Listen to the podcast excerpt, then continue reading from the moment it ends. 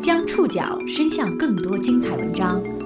把小空间阅读变成大空间分享。报刊选读，报刊选。把小空间阅读变成大空间分享，欢迎各位收听今天的报刊选读，我是宋宇。今天为大家选读的文章摘自《中国新闻周刊》。过去的一个月内，电商阿里巴巴的心情犹如过山车。这个成长于草莽年代、天生带着原罪的互联网企业，在成为国际反假联盟会员一个月后被暂停会员资格。套用一句网络流行语，就是“好尴尬呀”。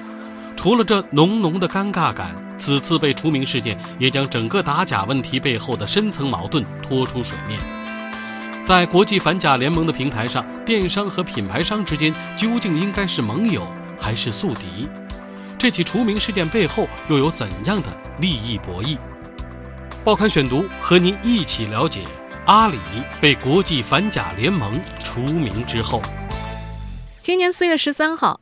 阿里巴巴宣布加入国际反假联盟，也就是 IACC，成为首个新设立的普通会员之一。不过，在短短一个月之后，五月十三号，IACC 却在一封公开信当中宣布，迫于一系列知名品牌的不满和压力，将暂停阿里巴巴的会员资格。国际反假联盟暂停阿里巴巴会员资格的消息，让这个商业帝国再次陷入舆论漩涡。实际上，近年来在打击假货方面，阿里巴巴不可谓不努力。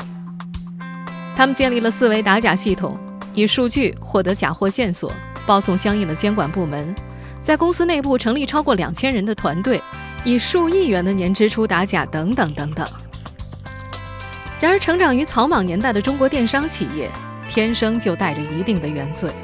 多年以来，阿里巴巴一直试图甩掉公司成立以来的售假标签。但是来自权力人的质疑和排斥，让他们意识到，这么多年来，这个标签原来一直如影随形。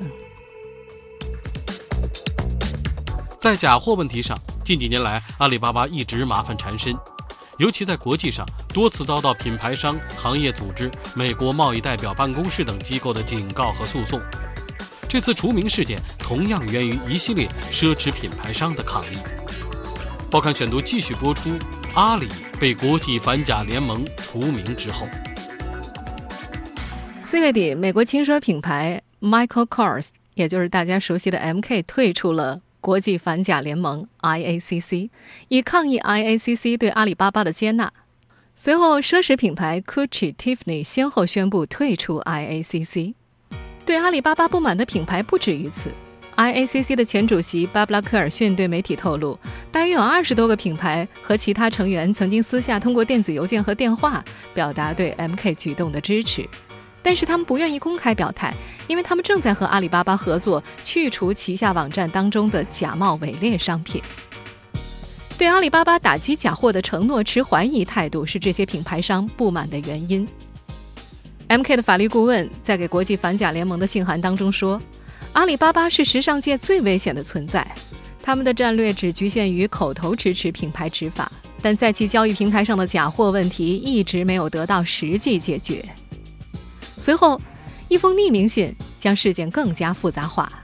这封发给 ICC 的匿名信对他们将阿里巴巴接纳为会员大为不满。这封信里还威胁，若不将阿里巴巴除名，联盟的更多品牌将会选择退出。另外，这封匿名信还暗示 ICC 的主席鲍勃·巴奇斯和阿里巴巴存在利益关系。一些美国媒体据此顺藤摸瓜，发现鲍勃·巴奇斯在阿里巴巴2014年上市的时候便一直持有其股票。此外，今年一月份刚刚加入阿里巴巴担任集团副主席、负责全球知识产权管理的马修·巴希尔与鲍勃·巴奇斯交情不浅。信中说，马修曾经帮助鲍勃的儿子进入苹果公司工作。这封信的威力不小。五月十三号，在 ICC 的官方网站上发布了一封公开信，信中表示，联盟主席鲍勃·巴奇斯未向该联盟董事会披露上述相关利益冲突是联盟管理上的漏洞。不过，这份声明仍然肯定鲍勃·巴奇斯的工作，称其在执掌的八年期间，联盟成员翻倍。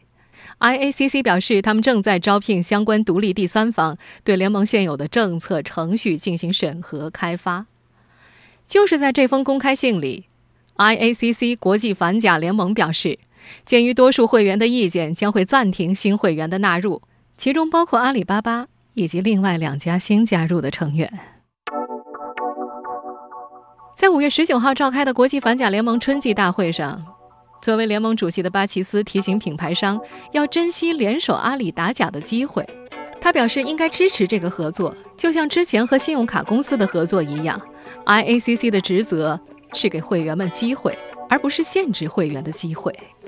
美国驻华大使博卡斯也在这次大会上发表主旨演讲，呼吁加入该联盟的会员和阿里联手打假。他认为，电商平台、品牌所有者和执法者共享信息，才能在打假当中占据有利位置。要停止争吵，采取行动，不然永远不可能打赢这场战争。在广东金融学院法学研究所所长姚志伟看来，权利人没有理由不珍惜这种合作。试想一下，如果没有网络平台，权利人打假需要一个市场一个市场的去跑，不仅成本高，而且还有很高的风险。姚志伟长期专注于电商领域的版权和商标权的研究。在他看来，电商的发展在提供打假便利的同时，也放大凸显了权利人和电商平台之间的矛盾。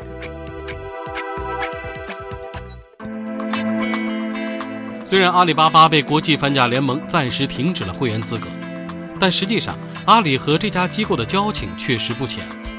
从2013年开始，双方就已经开始合作解决在线商品的假货问题。报刊选读继续播出。阿里被国际反假联盟除名之后，国际反假联盟是全球最大的反假冒侵权非营利性组织。它成立于1979年，总部设在华盛顿，有250多家会员，会员所属领域广泛，包括汽车、日用品、奢侈品、医药、食品、软件和娱乐等等。其中包括了苹果、微软、宝洁、辉瑞等全球知名品牌。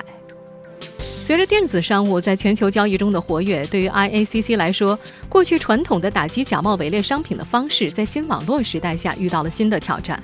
为了应对，他们决定面向电商平台增设普通会员类别。对于阿里巴巴来说，四月份能够成功加入 IACC，是其国际打假合作之路的关键一步。事实上，阿里巴巴和这个反假冒侵权组织的交情确实不浅。从2013年开始，IACC 就与阿里巴巴签订了谅解备忘录，合作解决在线商品的假货问题。随后，他们还开展了市场安全项目来执行备忘录。阿里巴巴的官方网站表示，双方通过快速下架机制等具有战略意义的合作，帮助 IACC 成员识别并快速撤下淘宝、天猫平台上的侵权商品。自从该机制推出以来，有品牌方作为支持的假货投诉成功率达到百分之一百，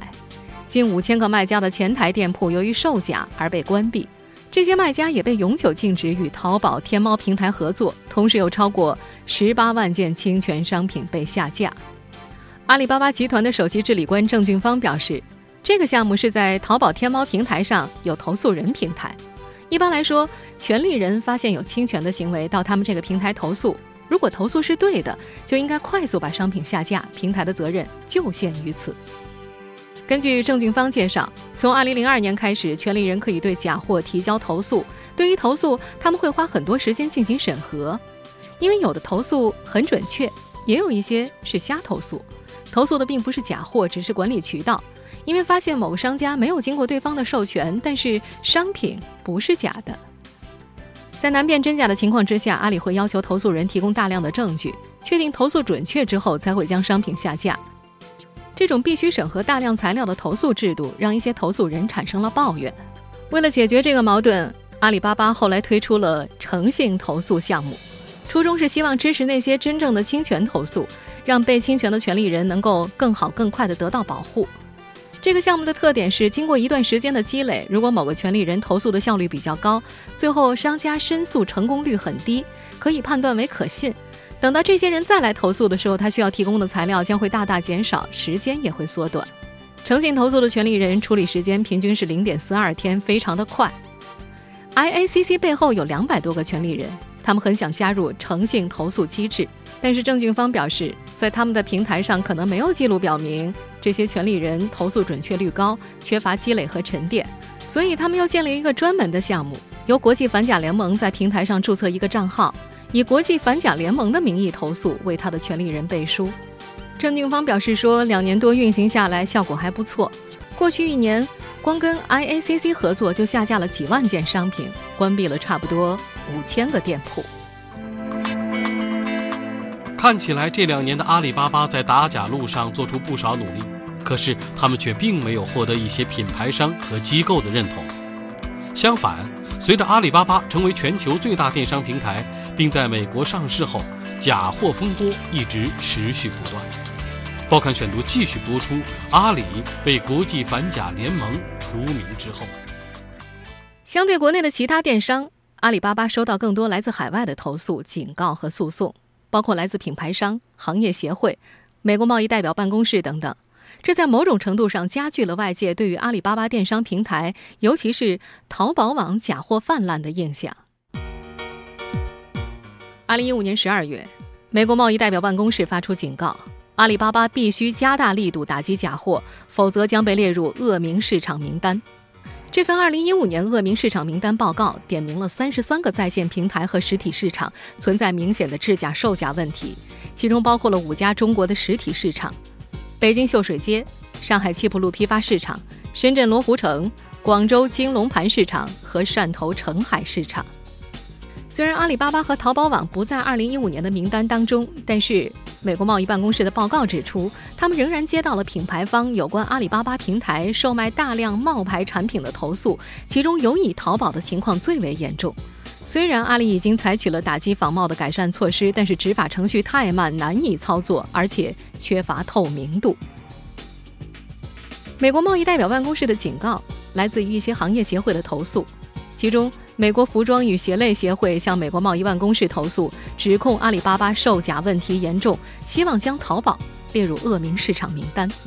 实际上，淘宝网曾经在2008年被美国贸易代表办公室列入恶名市场名单，于2012年才从名单上除名。对于这份恶名市场名单，当时中国商务部曾经做出过回应，报道措辞模棱两可。没有确凿的证据，也没有详细的分析，认为其是非常不负责任和不客观的。中方认为，美方应全面客观反映中国政府和企业在知识产权保护方面的努力和所取得的进步，并进行公正评价，避免对中方企业造成不应有的负面影响。除此以外，在国际上，来自品牌商的诉讼也是阿里巴巴所面临的大麻烦。二零一五年，旗下拥有古驰、伊夫圣罗兰等奢侈品牌的法国开云集团起诉了阿里巴巴，指控其对平台上的销售假货行为起到鼓励作用，并从中获利。这次诉讼是开云集团旗下品牌在不到一年时间里第二次起诉阿里巴巴涉嫌销售假冒产品。早在二零一四年七月，开云集团就曾经提起过类似的诉讼。不过，他们在和阿里巴巴达成和解，并保持再次起诉的权利之后，撤销了第一次诉讼。面对第二次诉讼，阿里巴巴否认了指控，回应称：“遗憾的是，开云集团选择了诉讼这条路，而不是选择建设性合作。我们认为上述指责并无任何依据，将会积极应战。”对于接二连三来自国际知名品牌的起诉和指责，一些评论人士也提出了不同的声音。认为此次被 IACC 除名事件背后的逻辑是很多国际奢侈品牌的一种利益诉求，他们希望确保的是只有实体店一种购买渠道，从而保证在世界各地，尤其是亚洲市场的定价能力，以此来确保自身的高利润甚至暴利。有数据显示，2015年奢侈品牌 LV 在中国关店六家，Prada 关店两家，Gucci 关店五家。十一大奢侈品牌在华关店三十四家，百分之三十四的奢侈品牌在中国有各种形式的关店行为。在业内人士看来，电商的兴起对于奢侈品牌的实体店模式造成了冲击。大部分奢侈品品牌长久以来都拒绝走电商路线。另外一方面，在很多电商平台上存在大量所谓的外贸原单、外贸尾单的仿冒奢侈品品牌是不争的事实。这在中国一些代工厂早就形成了完整的产业链。正品行货的中国工厂里，质量控制部门的官员将一些残缺的包包和货物从正品的生产线上拿掉。一些制造假货的厂家收购了这些原材料，运到自家的工厂，然后雇佣那些在官方制造商那里工作过的员工，制作出正品的仿制品。有不少人都有过在淘宝上买到上述假货的经历。南京的一位朱先生，我曾经在网上淘宝买过那个，就是一千多块钱的个皮腰带。然后他说还蛮好的，然后品质有保证是正品，然后后来买回来之后，感觉就是和这个正品就商场里面正品还是有区别的。基于仿冒奢侈品牌屡禁不绝的现象，淘宝网近期发布公告称，将对奢侈品牌商品进行整治。从今年五月二十号开始，淘宝平台上的奢侈品卖家需要提供相关凭证，证明其商品不是假货，否则将面临下架、关店等处罚。虽然有这种措施，但是要看他能不能实际的把它核实出来，对吧？如不然的话，他光是上传一个小票的照片，那小票也可以随时到。不少消费者仍然对淘宝的这一公告能否起到作用仍然存有疑问，但有不少评论员对淘宝的这一行为点赞。这至少说明，在打假方面，阿里的确有动作。因为它毕竟是表现出这样一种积极的态度，去维护、净化我们的市场。嗯。但是呢，在今天我更想说一点，就是我们每一次这样一种整治的行动，千万千万不要高高的举起，轻轻的放下，而应当高举高打，真正的把这种管理落在实处，打痛到痛点之上。网络技术的发展，使得个人用户更容易获得侵犯知识产权的产品。在一些研究者看来，这次阿里巴巴与品牌权利人的矛盾，只是科技企业与知识产权权利人博弈史的一部分。报刊选读继续播出：阿里被国际反假联盟除名之后，谈到科技企业和知识产权权利人的博弈史，广东金融学院法学研究所所长姚志伟说：“权利人在网络时代的策略显得十分聪明。”他往往不去追究直接侵权人，而是将火力集中在了网络服务商身上，因为这些网络服务商通常有较大的规模，而且数量有限。姚志伟近期专门撰文分析了技术发展如何对既有知识产权制度不断挑战的历史，例如，早在二十世纪七十年代，美国环球影视城就起诉日本的索尼公司。原因是索尼公司出售的录像机使得消费者可以很方便地录制电视节目，这极大影响了权利人的利益。环球影视城认为索尼公司帮助消费者实施了侵权行为，这种侵权行为也就是未经授权录制了原告享有版权的电视节目，构成了帮助侵权。后来这个官司一直打到了美国最高法院，最终美国最高法院以微弱多数判决索尼胜诉。姚志伟在他的文章当中得出结论：如果票数结果稍向原告倾斜，那么个人录像机这一技术很有可能就会被权利人以诉讼的方式给扼杀了。这种冲突在网络时代则更加普遍。姚志伟说，在网络产业发展之初，权利人要求网络服务商为第三方侵权内容承担严格的责任，也就是只要其网站上出现了侵权的内容，比如盗版电影。即使这个内容是第三方用户上传的，网络服务提供商也要承担侵权的责任。但是在姚志伟看来，这样的思路会导致网络产业无法发展。这一思路也遭到了互联网产业的激烈博弈，进而诞生了著名的避风港规则。那是一九九八年，美国国会协调了权利人和网络服务商的利益，制定了著名的数字千年版权法，明确。网络服务商不承担主动审查内容是否侵权的义务，在收到权利人侵权通知之后，及时采取措施制止第三方侵权，就不用承担侵权责任。在姚志伟看来，在这样的规则之下，权利人才是打假的第一责任人，交易平台仅仅起到辅助性的作用。他认为，网络服务商确实可能构成帮助侵权或者共同侵权，但也有可能它只是一个中立性的工具。不能因为平台上有假货就断言平台一定是帮助侵权的角色。在美国和欧洲，起诉网络电商其实早有先例。一些品牌在美国和欧洲都起诉过美国电商平台 eBay。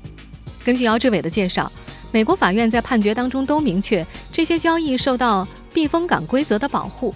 例如，美国的 Tiffany 起诉案，欧盟的欧莱雅起诉 eBay 案，都以 eBay 胜诉告终。除了向网络电商平台发难，这些品牌权利人们在过去的历史当中，也曾经向一些卡组织提出过类似的要求。五年前，他们曾一度激烈反对信用卡公司加入国际反假联盟，因为很多假货当时都是通过信用卡结账的。不过，在 Visa 和万事达与国际反假联盟达成合作之后，依靠卡公司切断假货交易，成了保护这些会员企业利益的另外一种重要方式。在姚志伟看来，IACC 会员事件背后折射的是品牌商和阿里巴巴之间关于打假问题的博弈。这种博弈转移到美国境外，美国的权利人就可以利用美国政府的强大能力，要求境外的网络服务商承担更重的责任和义务。他认为，此次美国一些品牌商向国际反假联盟施加压力。阻扰阿里巴巴加入 IACC，其本质仍然是利用其影响力，通过各种渠道对阿里巴巴施压，迫使阿里巴巴承担更重的义务和责任，进而转嫁品牌商自身的维权成本。在阿里巴巴的官方声明当中写道：“拒绝接受先进的电商企业加入打假组织，这种遗憾不是阿里巴巴的，而是行业缺憾。”谈到打假的时候，马云曾经说过一句话。我们是与造假恐怖分子进行战斗的军队，各大品牌应该与阿里巴巴携手合作，而不是杀死士兵。这场除名事件的背后，可能确实存在科技企业和品牌权利人之间的博弈。但是，面对假货，电商该做些什么？国内评论界一直有着不同的声音。尤其对于阿里巴巴来说，他们想要摘掉假货平台的帽子，更是任重而道远。近些年来，阿里平台所曝光的假货情况显示。中小卖家是阿里电商平台上的售假重灾区，而马云在诸多场合力撑中小卖家，也让外界对阿里的打假决心产生了怀疑。去年十一月，美国的福布斯杂志的一篇报道就援引了马云的一句话：“打假不是一件非黑即白的事情，不能因为品牌的要求打假而让我的衣食父母的小卖家们没了生计。”这让很多人产生质疑。职业打假人王海甚至认为，阿里从来就没有真心要打假。他表示，如果阿里真的想打假的话，就应该让消费者能够顺利的向售假的商家索赔，而不应该千方百计的保护商家逃脱法律责任。作为全球电商巨头，阿里在打假上的努力和投入的资源，我们应该正视。但是，由于消费者需求，售假背后的利益链条以及阿里所采取的平台经营模式等因素。这都决定了这家互联网巨头即使采取大力度的打假，也很难改变它的平台上假货存在的现状。电商观察者、上海万行商务咨询有限公司的 CEO 鲁振旺指出，不仅是阿里，任何一家电商平台的假货问题都无法根除，只能够尽量降低假货的比例，至少在商品搜索和前端展示方面不要出现假货。在这位从业者看来，铲除假货。不仅是销售端电商平台自己的事情，假货经销商也应该是严厉查处的对象，而最核心的则是要从源头打击假货的制造商。作为电商平台，他觉得阿里能做的有两件事：一是加大对售假店铺的查处和惩罚力度，不要只是将售假商品下架，店铺扣分甚至关店也很有必要。第二就是利用大数据监测，对容易产生假货的商品类别进行追踪，掌握证据，并且配合执法机关对上游的制假产业链进行进一步的打击。